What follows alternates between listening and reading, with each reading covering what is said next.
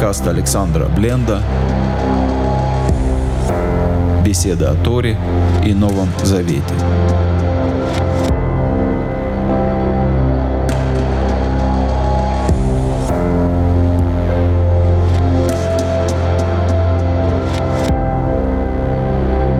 Шалом, дорогие друзья! С вами Александр Бленд. И с Божьей помощью мы с вами продолжаем перечитывать историю царствования Давида над коленом Иуды. Сегодня мы будем читать с 12 стиха второй главы книги Шмуэля, которая в синодальном переводе «Вторая книга царств».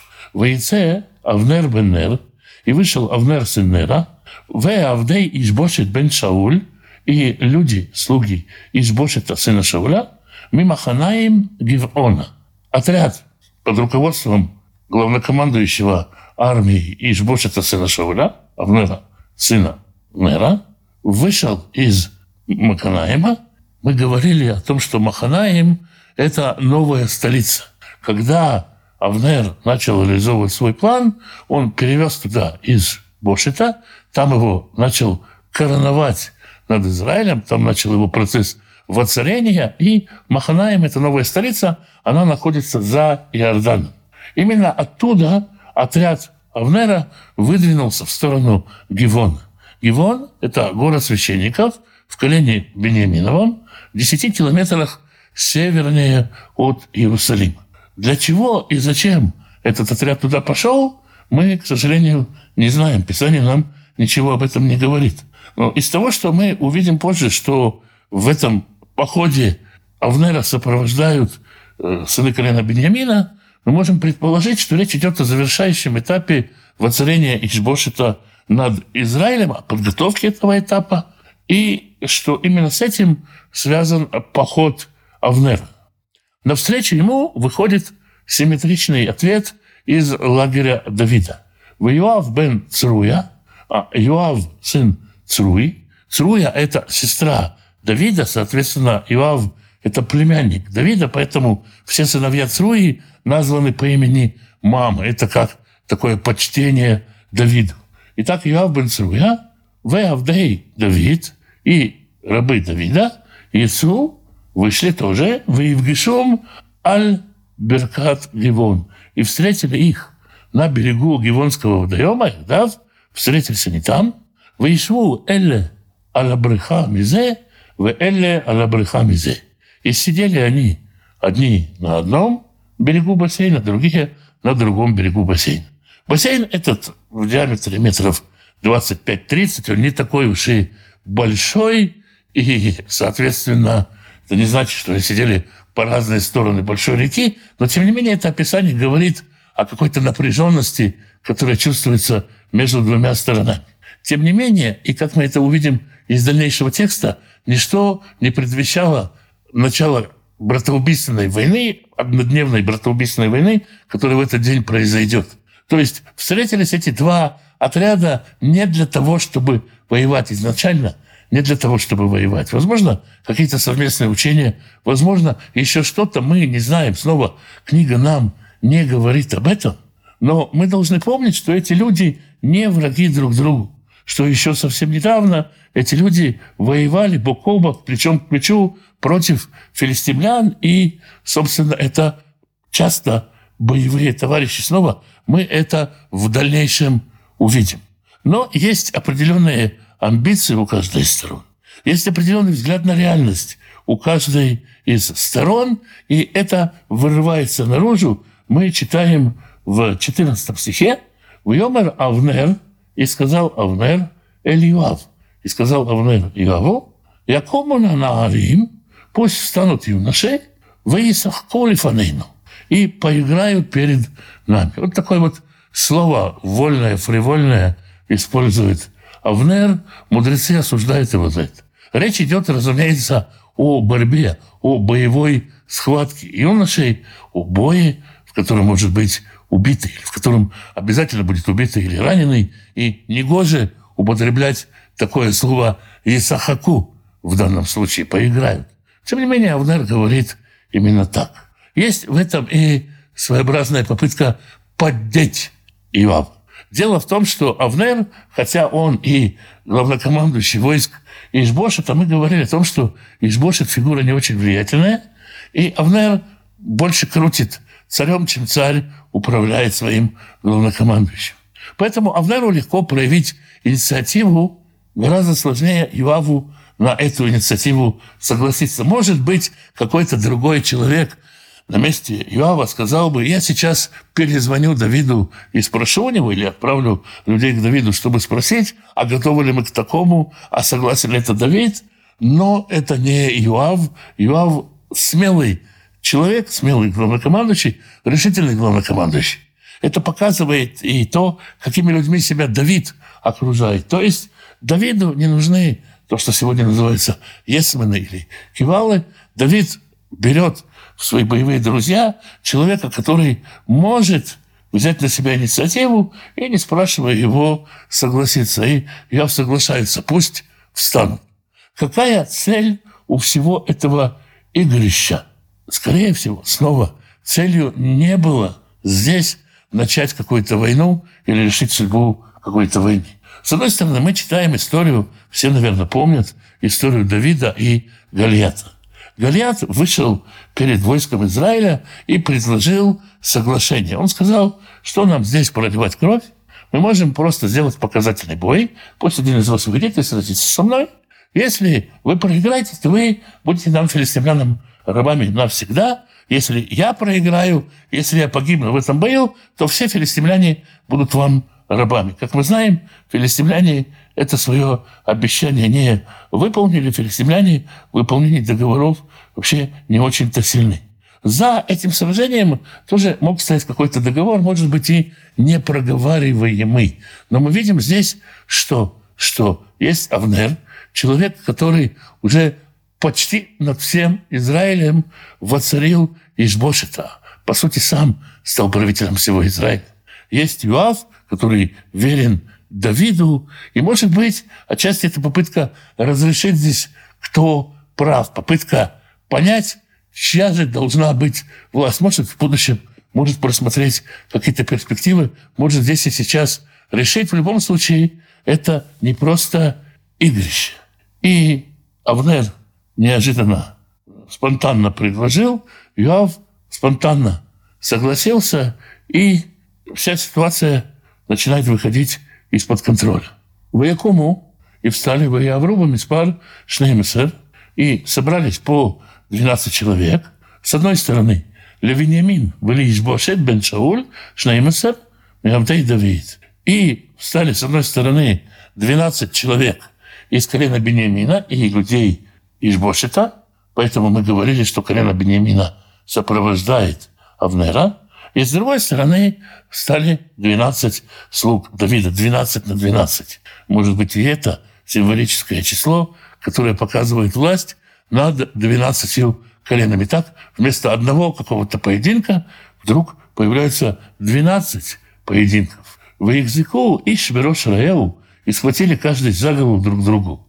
В Хербогу Бецад Раеву и меч со стороны друг другу. Выехлю Яхдав и пали вместе. Не вышло ни одного победителя в этом бою.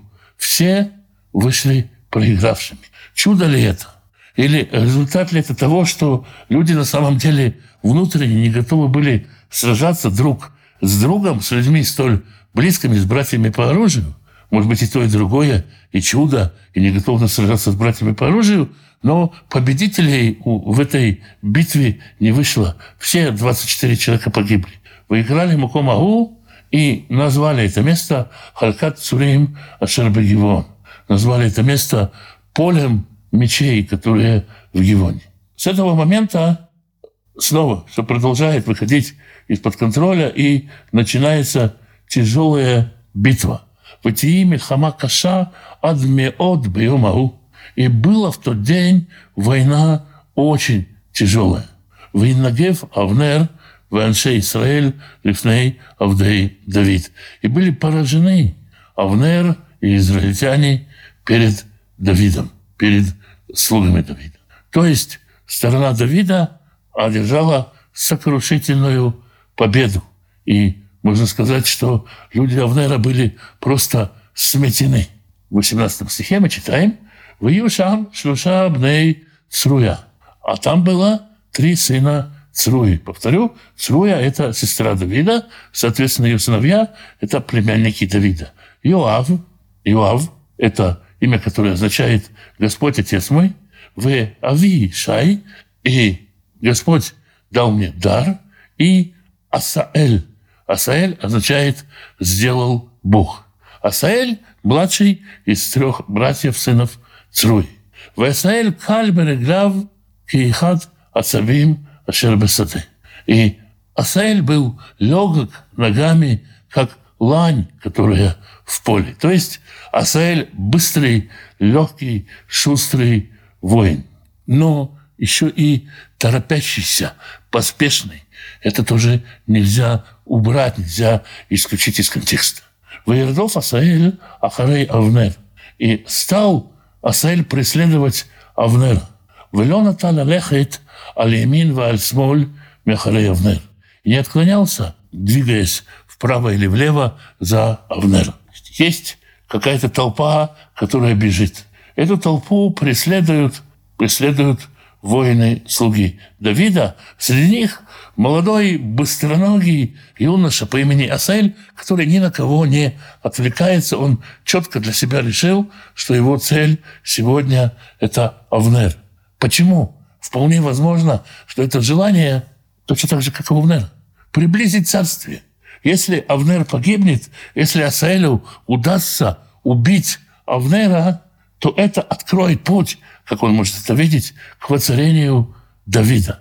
Авнер чувствует, что за ним бежит Асаэль. Видимо, видимо, мы говорили, что речь идет о боевых товарищах. Видимо, Асаэля он знает лично. Ваифан Авнер Ахарав. И обернулся Авнер, Вайомер, и сказал, а та за Асаэль? Ты, ты что ли Асаэль? Вайомер Анохи. И сказал, я. В библейском иврите нет слова да. Нельзя сказать, ты Асаэль? Да. Надо как-то подтвердить, нужно ответить каким-то словом, но нет такого универсального положительного ответа, поэтому Асаэль говорит «я». Авнер обращается к Асаэлю, стараясь не задеть его честь и достоинство. Мы читаем в 21 стихе «Вымрал Авнер». И сказал ему Авнер «Нателиха али минха уль смолеха». Мы читали, что он не отклоняется ни вправо, ни влево. Авнер ему говорит, отклонись вправо или влево. Вахоз лиха эхад мианаарим. И схвати любого из убегающих здесь юношей, как лиха это халицато.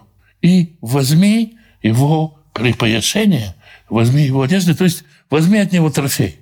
Если ты хочешь вернуться домой с победным трофеем, то сделай так отклонись, оставь меня в покое, возьми кого-то другого, схвати и вернешься с победой. Не надо тебе гнаться за мной. Вело ава Асаэль Расур Мяхарав. Но не восхотел Асаэль, не захотел Асаэль отклониться, отстать от Авнера. Авнер пытается говорить с Асаэлем второй раз. Весав от Авнер Леймор – Аль-Асаиль, и еще раз пытался говорить Авнер с Асаилем, «Сур ли хамехалай? Отстань от меня! Лама акека арца! Зачем мне убивать тебя, валить тебя на землю? В эйх эса панай эль Юавахиха. И как я потом посмотрю в глаза брату твоему Юаву, как я потом подниму лицо на брата твоего Юава. Снова мы видим, это люди, которые не чужие друг другу. И Авнер реально заботится о том, как ему потом смотреть в глаза Иоаву, если он сейчас поднимет руки на Асаэля. И это отчасти и другое. А как ты посмотришь в глаза Иоаву, если ты убьешь меня? Мы с твоим отцом братья по оружию. Авнер второй раз пытается предостеречь Асаэля от необдуманного поступка. Но мы говорим, что Асаэль не столько, возможно, горит враждой на Авнера, сколько он хочет приблизить царство. Веймаэн Расур. И отказался он. Он не смог уперся в том, чтобы не возвращаться, в том, чтобы не отстать от Авнера. Ваякел Авнер Бахаре Ханит. И ударил его Авнер задней стороной копья Аллахомеш по туловищу. Ватице Аханит Мяхарей. И проткнуло его кольцо насквозь. То есть поскольку Асаэль бежит, преследует Авнера сзади, Авнер бьет его назад копьем, не оборачиваясь, и он настолько силен, он настолько силен, этот воин Авнер, что он может пробить копьем, тупой частью копья, пробить насквозь несчастного Асаэля в Епольшам, в Ямат, Тахтав. И умер он. И упал он, и умер он на том месте. И коля баара маком, ашер нафаша Асаэль, в Ямат, в Ямду. И было всякий, кто проходил мимо места, где пал Асаэль и умер, останавливался. Всех удивляло, то есть именно на это тело все останавливались и смотрели, хотя там было, как мы потом увидим, около 380 убитых. Естественно, братья не могли оставить это так. В 24 стихе мы читаем «Ваердефу Юав Ваердефу Юав Авишай Ахарей Авнер». И преследовали Юав и Авишай Авнер. Веашемеш ба. И солнце зашло. То есть уже зашло солнце, уже темно. Освещения, конечно, в те времена нету, когда зашло солнце, темно совсем. Вема бау от Гиват Амма. А они дошли до высоты, которая называется Амма, Ашер Альтней Гиах, которая над Гиахом. Дерех Медбар Гивон, по дороге в пустыню Гивон. Совершенно непонятно, какое это место – если мы просчитываем их маршрут, то это должно быть где-то в районе Елихо, эта встреча. Там они настигли Авнер. Витковцу бней Беньямин, Ахарей Авнер, а сыновья Беньямина собрались вокруг Авнера, Ваю Веагуда и Хат. И стали они одной единицей. Они сплотились в один единый плотный отряд – Уямду аль-Рош Гива Эхат. И встали на вершине одного из холмов. То есть плотно сжатый отряд на вершине холма – это очень удобное место. Для обороны взять такой отряд очень трудно. То есть стратегическое положение у Авнера дает ему определенные сильные преимущества. Что делает Авнер? Вайкра Авнер Ильюав Вайомер. И возвал Авнер к Яву и сказал, «Аленецах тухаль херев, вечно ли будет пожирать меч? Алло едата кимарат ебе охрона. Ты же знаешь, что это закончится горечью. Вадматайлю тумар ам лашув мяхарейхем. И до каких пор ты не прикажешь народу вернуться и прекратить преследование своих братьев? Очень неожиданно мирная речь с которой Авнер обращается к Яву. Очень смело говорить с человеком, у которого ты убил младшего брата, и призывать его к миру, и призывать ему к тому, что ты же не вечно будешь жить мечом, не вечно же мечу решать все проблемы. Такую вот речь говорит Авнер Юав. И что можно ожидать, какой реакции можно ожидать от Иоава? Вот что говорит Иов. Вы умер Иов. И сказал Иов. Хай Элоим, жив Бог. Это клятва. Килюлей дибарта, ки аз меабокер наала аам иш меахарей ахиев. Можно понять эту фразу двояко. Первое, можно понять так. Если бы не то, что ты стал говорить утром, вообще никто бы никого не преследовал. Клянусь Богом, это ты затеял это, мы сами не хотели никого преследовать, ты виноват, потому что ты утром сказал вот эту свою фразу «А встанут, а потешат ли нас юноши боротьбой». Второе понимание этого, и хотя переводчики так не считают, но, скорее всего, это наиболее близкое понимание, если бы ты не сказал, мы бы вас тут до утра били. То есть я говорит, ты сейчас хорошо, правильно все сказал, если бы ты не сказал этого, мы бы до утра гонялись бы тут за твоим отрядом и добили бы вас всех. Несмотря на то, что Авнер убил родного брата Иава тот самый день, Иоав, так или иначе, как бы мы не читали этот стих, принимает его призыв к прекращению войны, к прекращению братоубийственной войны. Это очень смелый, очень серьезный поступок, поступок, я бы сказал, человека с большой буквы. Воитка Иоав бешафар. И затрубил Иоав в шафар. Ваямду коля ам. И остановился весь народ. Вело ердефу от ахрей Израиль. И не преследовали больше Израиль. Вело ясфу от лилахем. И не продолжали воевать. Вся эта глава переполнена словом ахарей, после, за, гнаться за кем-то, быть впоследствии.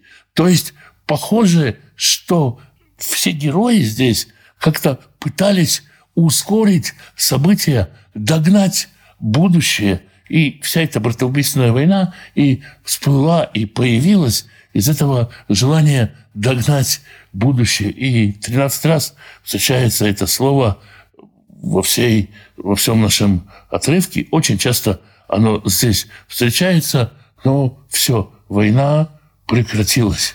В 29 стихе мы читаем «Веавнер, веанашав», а Авнер и его люди «Альху беарава кола райлаху» шли по степи, по Араве всю ту ночь. Веявру это Ярден, и перешли Ярден, Веильху коль Абитрон, и прошли через весь Битрон. Снова мы не можем географически определить, где это. Воевал Маханаем, и пришли в Маханаем. Все заканчивается тем, что отряд возвращается ночью. Знаем очень много о том, кто идет днем и кто идет ночью. Что такое день, когда надо действовать, что такое ночь, когда надо бездействовать. И знаем 12 часов в дне, и знаем, что сколько ночи. Ночь – это символ того, что ты двигаешься ночью, ты осознаешь, что не надо было тебе двигаться, что до утра еще далеко, и правильно бы было ждать утра. Ну, вот теперь отряд Авнера всю ночь возвращается. Шавми ахрей Авнер, а Иоав прекратил преследовать Авнера. Воегбоц и коля ам, и собрал весь народ. Воевкидуми Авдей Давид, и погибло из слуг Давида Чайсра Иш в Иасаэль, 19 человек в Иасаэль. В Авдей Давид, а люди Давида, и Куми Беньямин у Ваншей Авнер побили из колена Беньямина и из людей Авнера шлёс меот вышишим иш мету. 360 человек погибших. То есть со стороны Давида потери составили 19 человек Иасаэля, 20 человек. Со стороны Авнера 360 человек. В 18 раз больше. В Иису Асаэль, и взяли Асаэля, выквру Бекевер Авив, и похоронили его в могиле отца его, Ашер Бетлехем, который в Бетлехеме. Ваильху Кола Лайла Юав Веанашав. И точно так же всю ночь Юав и его люди Ваер Бехеврон и расцвело им в Хевроне. То есть все эти события, все, что здесь связано, уроком этому ночное возвращение домой, здесь не сказано о том, когда пришел рассвет для Авнера, но сказано о том, что людям Иова расцвело, когда они пришли в Хеврон. Когда они вернулись в Хеврон, там их день, там место их действия, там их время действовать.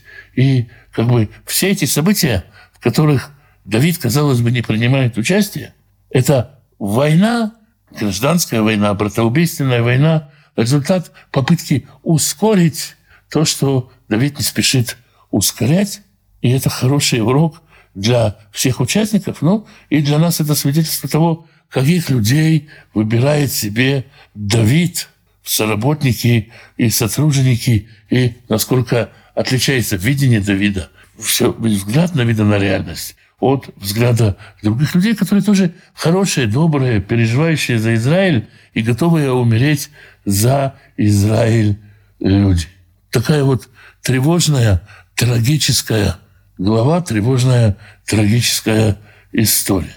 Святой Благословенный благословит всех тех, кто изучает Его Слово, ищет Его волю, ищет Его лица. Святой Благословенный благословит вас и семьи ваши, мужей ваших и жен ваших, сыновей ваших и дочерей ваших, внуков и внучек, правнуков и правнучек.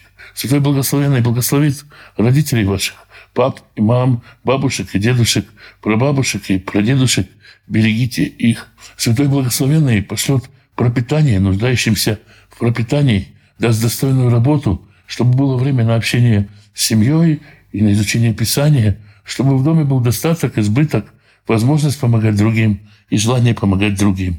Святой Благословенный благословит и исцелит больных, даст мудрости врачам исцелять, поддержит и укрепит тех, кто сопровождает больных. Святой Благословенный примирит семьи, в которых нет мира, примирит отцов и детей, мужей и жен, братьев и сестер.